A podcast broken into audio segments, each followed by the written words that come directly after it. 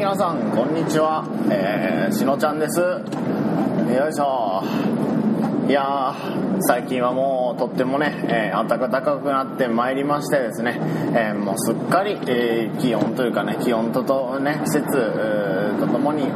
え春でございます。春春が来て君は綺麗になったってですね、えね春が来て君はね綺麗になったっていうねそうですね。あのすごい綺麗になったんですよね。多分ねあの桜の多分ことですよね。うん。そう。桜のことですね。おそらくね、えー、多分ね、えー、そうですね。えっとですねなんかまあいろいろなんかね最近あのカモラジ初期の頃ね、えー、まあまああの思い返したりとかね、えー、いろいろねこう考えてます。初期の頃とか、えー、カモラジ初期初期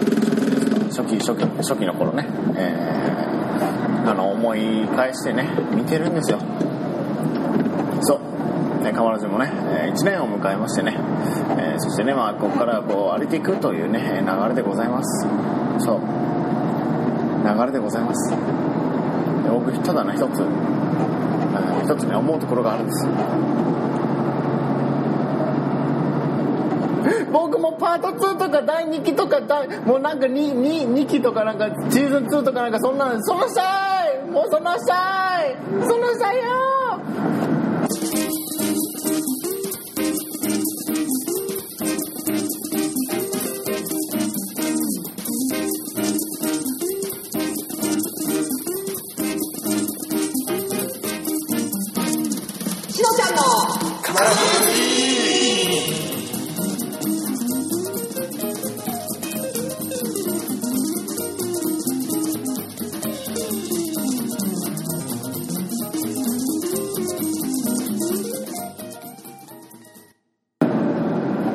皆さんこんにちは、えー、しのちゃんでございます。どうもしのちゃんでございます。どうもどうもどうもでございます。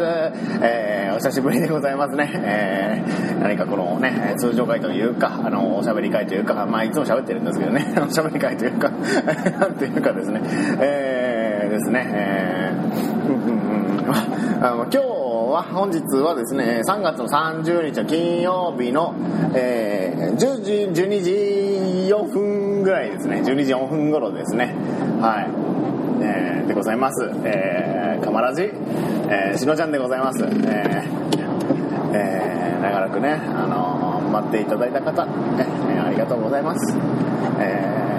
ー、ねあのまあその何ですかね。えー今日はですねあのもうポッドキャスト4本ぐらい撮ってましてですね、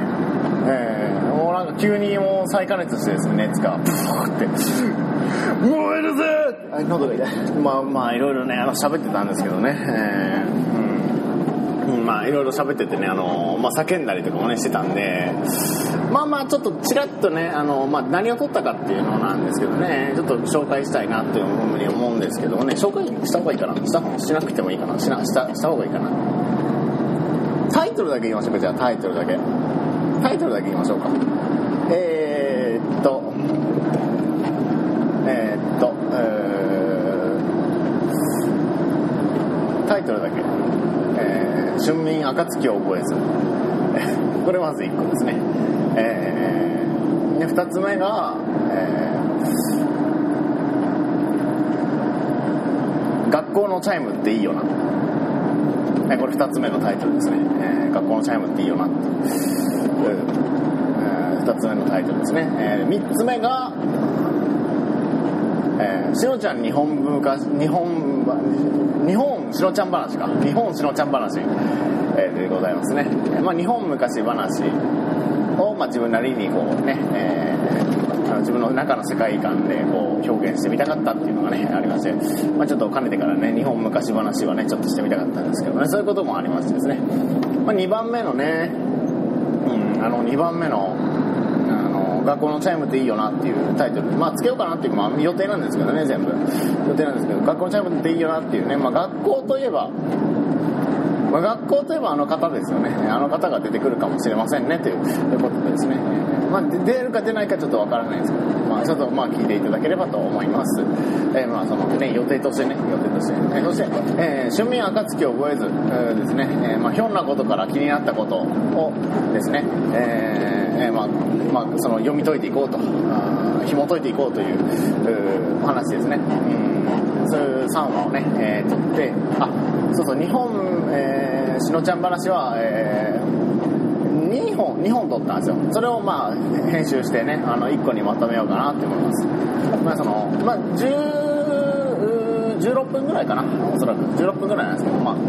まあ前半後半みたいな感じでね途中あのー、まあ、停車するところがありましたりなんかねこうちょっと音声が途切れたりなんかいろいろあったんで、えー そこはちょっとまあカットしたりとかねしてまあつなげたりまあねしようかなと思う。前編後編みたいな感じでですね、えー、締めようかなっていうふうに思いますね。うんでまあなんかそのいろいろ撮れたんでね、えー、ちょっともう何ですかね。もうなんかまとめて まとめてあげてしまおうかなと思いますですね。やっぱこう私生活がね最近ちょっともうパタパタ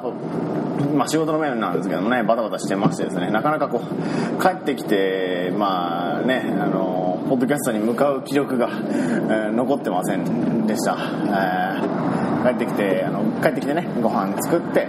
えー、ねあのいろいろお風呂入ったり歯磨いてなんやかんやしてね、えー、なんやかんやしてうんなんやかんやしてですね。えー、たらもうなんか10時とかね11時とかね12時とかなんであああってまあ、トラックのね、まあ、お仕事なんでね、えー、まあ、運転するっていう、まあ、お仕事もね、えー、に、まあ、従事しておりますので、やっぱり寝るっていうのも仕事のうちなので、えー、体調管理っていうのもね、えー、僕はまあ、できれば7時間ぐらい寝たいんで、そうですね、まあ、まあ、無理してね、あのー、ポッドキャスト更新するっていうのをね、えーえー、危ないので、危なかったりとかもね、あると思いますんで、まあまあまあまあ、仕事をね、ちょっと忙しくさせてもらってますけど、えー、ですね、まあ、最近私生活でね、そうですね、あの、中華鍋買ったんですよね、中華鍋。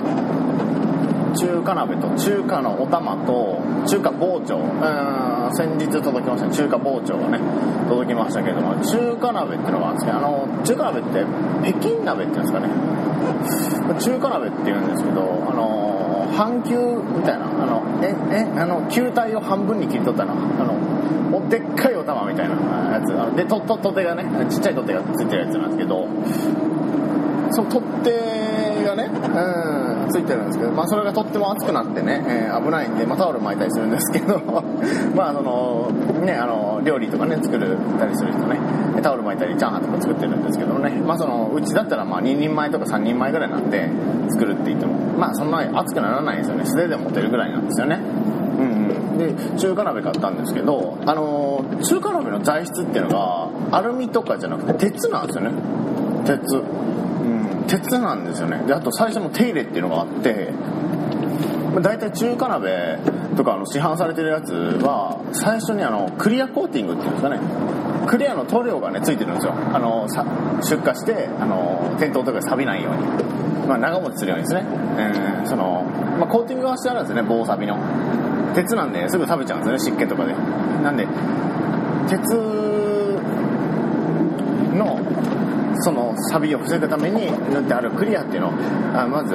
ねあの火を通したら塗料っていうのは火に弱いですから熱にね、えー、耐熱塗料とかもありますけどね。あの大体あのクリアコーティングがしてあるものが、えー、一般的に、えー、主流とねなんか言われてるみたいで、えー、そういう記事を読んでねええー、と思って、えーまあ、コンロでね、えー、火にかけて全体を炙った後にあの金たわしとかでその塗料のねあの焼けた後のなんかねカスとかなんか出るんですねやっぱりどうしても、うん、それをこうガシガシして取った後に水をちゃんと拭いて、乾燥させてから油を敷いてとかねあるんですけど、まあ、とりあえずあの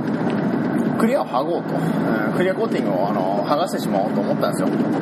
あのやっぱね食べ物のね入れるところなんでこうこう綺麗に剥がしたいなと思って全部ねこう炙っていってたんですけどもね。あのー、僕まあアパートに住んでるんですけどアパートに入る際に僕買ったんですよねガスコンロ。あの備え付けじゃないんでガスコンロ買ったんですよ。でその買ったガスコンロがその安全装置がついてて2つ。熱感知のセンサーっていうのがねまずあるんですよ。熱感知のセンサーってあの空炊き防止とかですかね。もう温度がめちゃくちゃ熱くなってるよって変化がないままどんどん熱くなってるよっていうかその高温になったら勝手に緩むんですよ。あの火が。勝手に緩むようになってるんですよね。であとまああの何ですかね。そのセンサーじゃないですけどあのカチッてあの何ですかね。ちょっと鍋をちゃんとこう乗せてないと火が消えますよって。もう2つ安全装置がついてるんですけどそのうちのまあね乗せとかないと消えるよっていうのはねなんとかクリアできたんですけどその熱感知がどうしてもどうしてもねその火が通って、まあ、コンロのコンロの側からフライパンを通って火が通ってクリアの塗料が焼けるまでに時間がねすぐかかるんですよね。時間がすごいかかるんですよ。どうしてもかかるんですよね。えなんでそれでちょっとあのまあねあの高温になってるじゃないですか。中華鍋が。中華鍋が高温になってるんでその中華鍋が高温だよってんでブッてねあの弱くなるんですよね。なんで真ん中だけクリアが剥げた状態なんですよね。真ん中だけクリアが剥げた状態であの鉄もねあの熱すると、まあ、色が変わってくるんですね。黒サビみたいな感じであのなんか出てくるんですよね。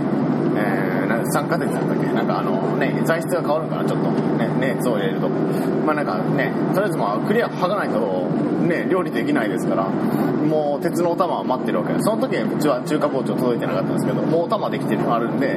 まあチャーハンとかねなんかいろいろ野菜炒めとかねそれぐらいだったらもう全然作れるなっていうレベルなんですよね中華鍋とお玉お玉があれば包丁とかは揃ってるんで、うんまあ、中華包丁はないですけどね、えー、包丁あるんでねあの100均のとかねなんか3000円ぐらいのとかねあるんですけどその調理器具のね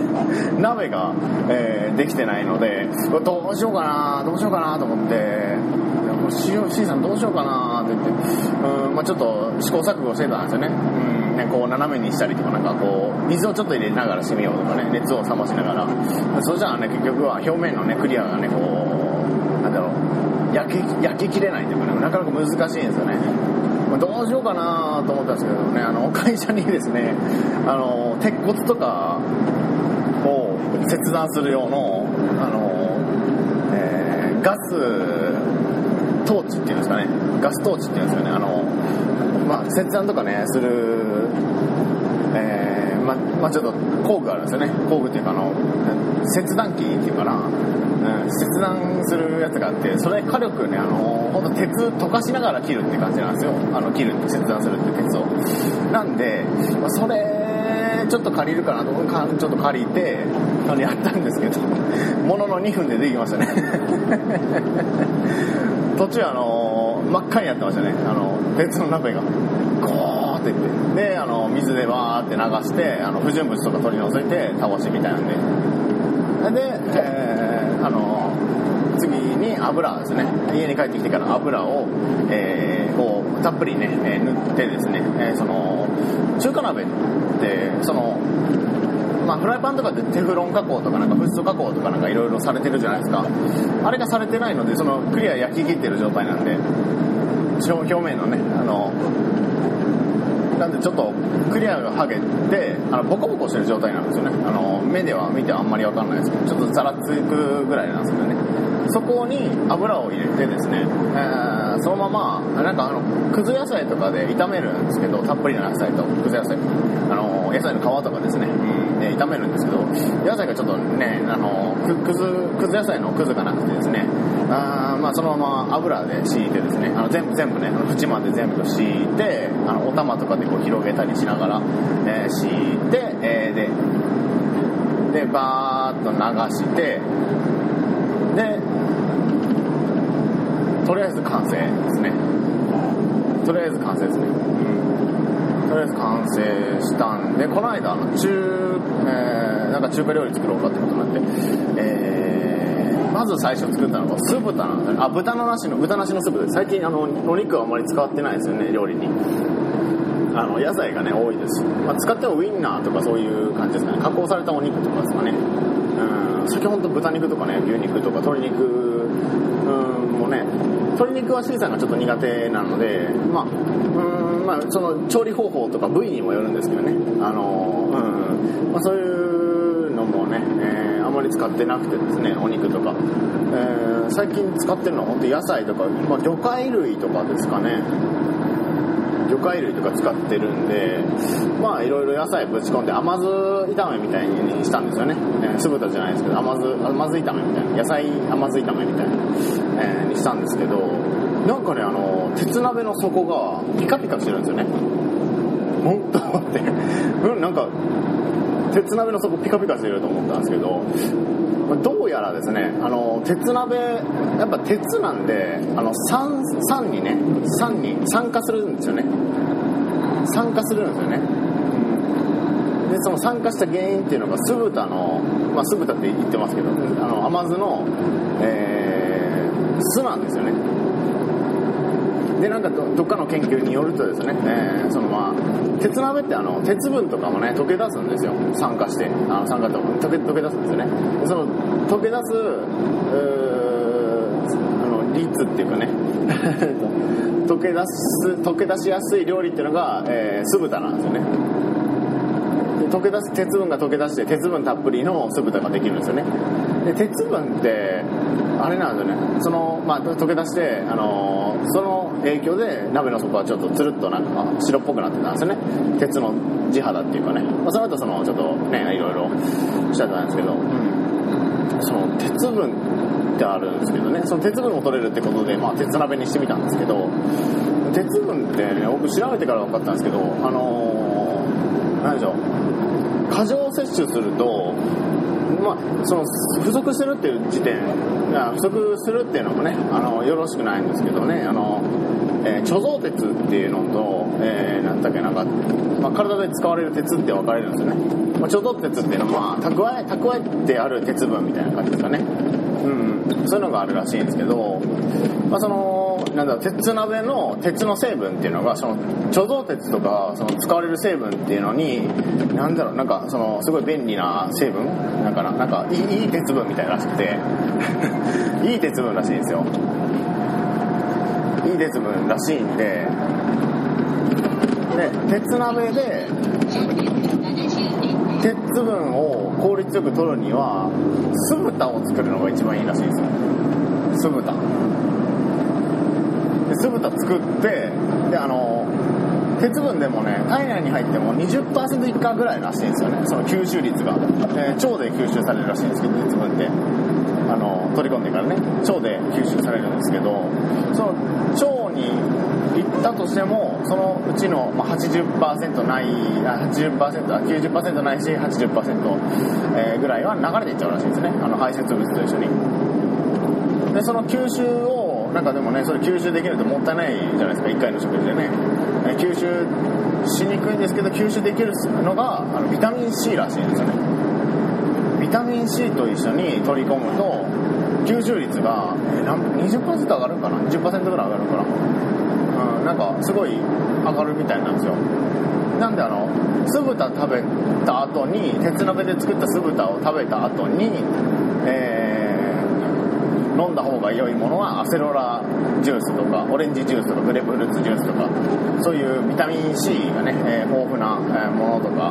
をですね、えー、取り入れるとですね、えー、すごい吸収率も上がって、まあ、女性なんかの生理があるんであのやっぱりあの必須、えー、必須、えー、なんかねあの鉄分の、えー、をねたくさん、えー取った方がいいってね。女性の方がなんか数値が高いらしいんですその鉄分取ってねっていう量が。なんであのサプリメントとかねあの併用していらっしゃる方も、ね、いらっしゃると思うんですけどあの1日に取りすぎると良くないらしいんですよ鉄分って。過剰摂取になるとその胃のなんだっけ粘膜とか、まあ、腸の、ね、粘膜とかをこう破壊するらしいんですよね。攻撃してくるらしいんですよ。鉄鉄って言いながら鉄鉄鉄ブンブンって言いながらね攻撃してくるらしいんですよ。なんであのまあその計算しながら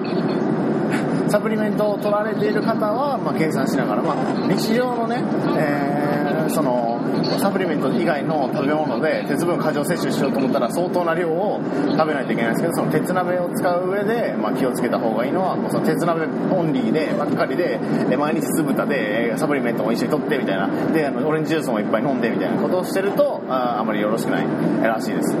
なんで、そこまで気にせずに、えー、そこまで気にしなくてもいい、え問題じゃないかなというふうに私は思いましたんで、鉄鍋でね、えー、いろいろその酢豚をね、作って、うん、その、まあ、鉄鍋、まあ、使い終わるじゃないですか。えー、終わったら、なんか、ね、あの、食材とかがね、ついたりしてるじゃないですか。えー、なんですけどね、あの、ちゃんと、なんですかね、その処理っていうかね、あの、ジャーって流すんですよね、水で。洗剤使っちゃダメなんですよ、鉄鍋って。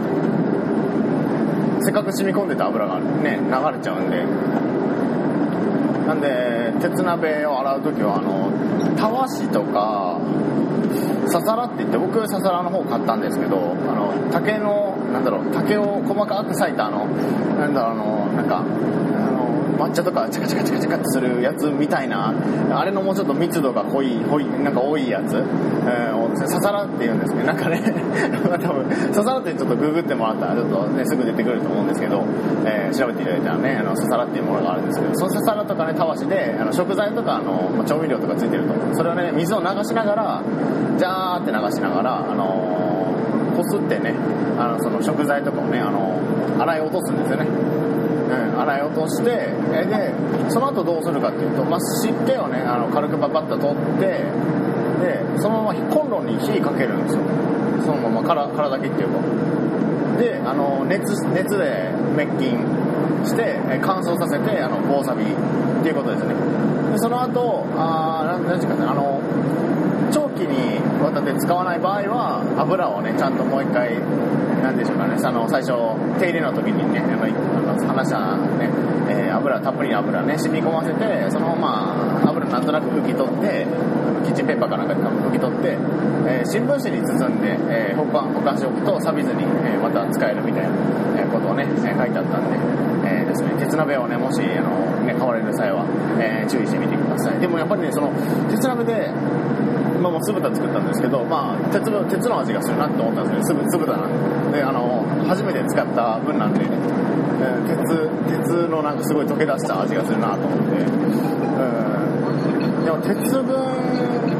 まあ、さっき過剰摂取の話したんですけど、鉄分の主な働きって筋肉の収縮とか、えーまあ、血液にね乗っていったりとか、まあ、傷の修復を、えー、とかねなんかそのなんかまあ、血を濃くするっていうんですかね、なんか、あの、まあ、筋肉の収縮とか、まあ、疲労回復とか、なんかその辺、いろいろ、なんかもう本当、もう、めちゃくちゃあるんですよね。もう紹介しきれないくらいあるんですよ。鉄分の効果っていうのは。すごい、あの、まあ、人間にとってね、有益な働きをするんですよね、鉄分。ですね、鉄分、まあ、疲れにくくなったりとかね、鉄分ちゃんと持ってると。うん、鉄分ちゃんと取ってると疲れにくくなったりとか、いろいろその、すごくね、あの、いい働きをね、してくれるわけなんですよ。ですね。まあ、その鉄分っていうのも大事なんですけど、まあ、まあ、酢豚とかね、取れるんで、鉄分とか大事なんですけど、まあ、漢字の中華料理どうなんやとね、えー、そのお店みたいにできるんかと、えー、ね、家庭用のコンロで、えー、できるんかと、まあ、火力強い方へね、あの強い方を、まあ、中くらいっていうのがあるんですけど、コンロをね、まあ、強い方でね、ちょっとやってみたんですけど、バーって捨てて、えーまあ、チャーハン作ろうと思ったんですよ。バーっと、ね、火かけてて、まあ、チャーハン作ろうと思ったんで、えーまあ、あらかじめ調味料とかね、えー、混ぜて作っといて、あのスプーンでちゃっちゃって入れるようにしてですね、えー、僕作ったのがね、チャーハンで、まあ、卵とネギなんですけど、ぐらいかな、入って、あー、ウインナーをちょっと刻んで、細かく刻んで入れましたね。えー最初に、えー、卵なんですけど卵のところにマヨネーズちょっと入れて混ぜて卵卵とマヨネーズの、えー、溶き卵、えー、作ってですね、え混ぜた状態にして、え溶き卵を作った状態に、しましてですね、それであのなんだろうその卵を入れる前にフライパン火かけて若干の、ま煙が出るかな出ないかなぐらい、うん、ぐらいでなんとなく180度ぐらいらしいんですよそのぐらいで。でも180度ぐらいまで熱しといてえー、でうちあのラードですね。ラードってあの豚の油をね使いましてですね。豚の油をね、えー、あのなんか雪印のやつかなラードでなんか出てるんですけどねラードっていう豚の油があるんですけどあれを使いましてですね。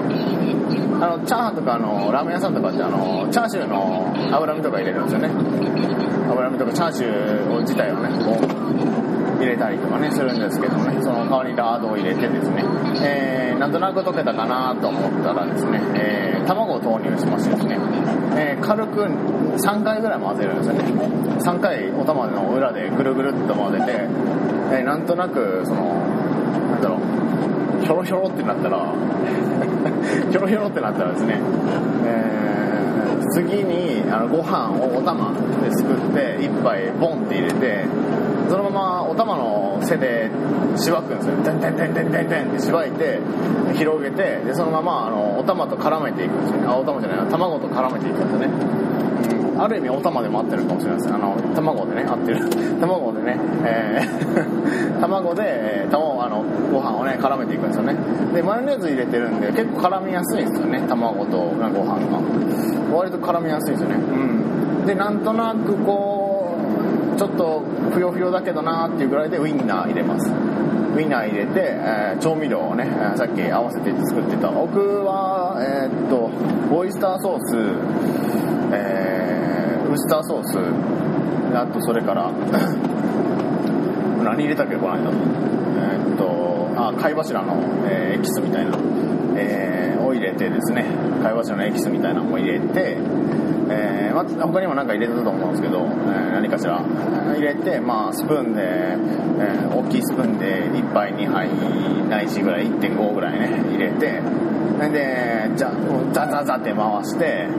で味を全体に行き渡らせて塩コショウ軽く振ってザザザザってで最後ネギね豆乳ぶっ込んででそのままぐるぐる回してるんですけどなんかそこで気づいたんですけど格段に火の通り方が全然違うんですよ。ですか熱を奪われにくいんかな。卵とかってあの液体じゃないですか。なんで熱とか結構奪うんですけどフライパンの。奪うんでちょっと熱が下がるんですけど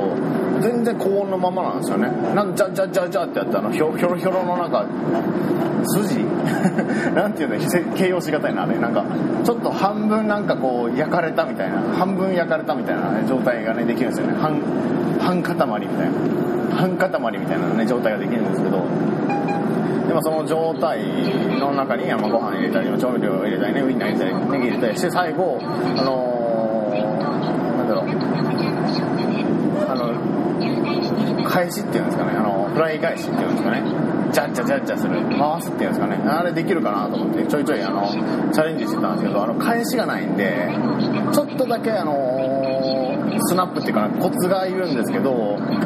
あの何ですかね。なんかねすごい楽しいっす。米が踊ってるよってなりますね。米が踊ってるよってなりますね。しっかり火もね全体に通るしコーティングもされやすいんであラードはちょっと多めに入れた方がいいですね、えー、奥何センチぐらい入れたかな。うー8センチぐらい入れたかなラード。1人前につきジャーって入れて最後じゃじゃじゃじゃ炒めてなんとなくチャーハンだなってなったら、盛り付けて完成なんですけど、まあ、調味料ちょっとだけオイスターあウスターソースちょっと入れたんですよねその時。なんですかちょこちょこっとねあの、入れたんですけどなんかね格段にうまいですね。あのそのフライパンが違うだけで。格段にうまいですね。なんかねあの、よくあのチャーハンとかって作ろうと思ったらべちゃべちゃチャーハンとかなるじゃないですか。あの、べちゃっとチャーハンっていうかなんかあのなんかこうしっとりチャーハンっていうんですかね。うんしっとりチャーハンっていうかそういう感じになるんですけどやっぱね米の量とかも、ま、事前にお玉1杯ぐらいがいいよっていうふうに聞いてたんでお玉1杯ぐらいにしてみたんですけど、まあ、米の量が少ない分火がねめっちゃ通るんですよね。米とかに。なんですぐなんかなんだろう水分が飛ぶっていうのかななんかいい感じにこうねちょってならずにもうすぐになんか全体的にコーティングもされるしなんか一粒一粒生きてるっていうかなんかすごい美味しくできて C さんも「うわー!」って言ってました「うわー!」って言って美味しいって言ってましたうん 可愛く美味しいって言ってましたうんあのまあやっぱりね鍋で違うんだなと思って、まあ、中華鍋買ってよかったですね本当に、中華鍋。まあちょっと手入れはねあのテフロンとか風素加工のね、なんかいろいろね加工してあるそういう鍋よりはフライパンよりはちょっと難しいんですけどまあ全然気を使えばねいいことなんで面倒くさがらずにねすればいいことなんで、えー、今回その中華鍋、ね、買ってよかったなと思って。昨日あの友達がね家にちょっと来ていろいろ話とかねしてたんですけどまあなんだったらご飯食べていけないよということでね、えー、友達にも作ったんですけど、まあ、ネギを切るタイミングがあってちょうど中華包丁届いてたんですね。中華包丁届いてたんで中華包丁の切れ味もちょっと見てみたいなと思ったんですけれども中華包丁の切れる切れる。なんちゅう切れるんですかあれ。あの、なんだろう。結構ね僕100均とかねの包丁とか、まあ、3000円ぐらいのあのなんて万能包丁でいろいろね刺身とかなんかもういろいろしてたんですけどね、えー、中華包丁の何ていうんですかあれ重たいんですよね中華包丁ちょっと。重みがあるんですけどその分で大分その重さで切れるんですよね。じゃっじゃじゃっじゃ切れるんですよ。ネギネギちょっと切るのに使ってみようかなと試し切りしてみたんですよねネギで。まあ切れる切れる。うんびっくりするぐらい切れますね。うんあのあの今まで切りにくかったんですけどあの刃のね幅がある幅っていうか長さっていうんですかね。あの幅があるんで手を当てやすいですね手をこう当てることがね当て当てやすいんでもうななんていうんですかねもう指先の感覚でこう切っていけるっていうか指先1ミリ動かしたら1ミリ切れるみたいなそういうなんかテンテンテンテンテンテンテンテンテンテンテンってしたらもうネギもう速攻切れちゃってなんかすっげえ気持ちよかったですね、うん、中華包丁も本当にねおすすめですあの野菜とか切ったりとかするのもすげえ楽しいですね今度はあのニンニクとか切ろうかなと思いますね。ニンニクの細かいやつもちょっと練習していってみようかなと思いますね。うん。ちょっとずつまあそういう具合でねあの調味調理器具とかね。いろいろ揃ってきてですねあのすごい楽しく生活してますね。えー、ですね。ということで、えー、本日は、えー、この辺で締めますか。じゃあいつものあれ行くぞみんな。はい。行くぞみんな。はいいつものあれだぞ。分かってるか？いつものあれだぞ。分かってるか？はい！じゃあ行くぞ。じゃあせーので行くからな。川の字言っちゃうなお前！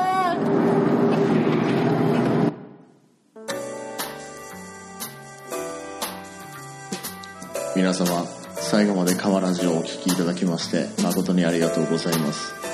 川ラジでは皆様からの愛のお便りを募集しております。宛先は KAMABOKORADIO アットマーク GMAIL.com かまぼこレディオ at gmail.com まで。Twitter アカウントはアットマーク KAMABOKORADIO かまぼこレディオ。そしてもしつぶやいていただける場合はシャープかまラジひらがなのかまにカタカナのラジでかまラジでつぶやいてみてくださいお待ちしております。ありがとうございました。ではまた次回お会いしましょう。しのちゃんでした。バイバイ。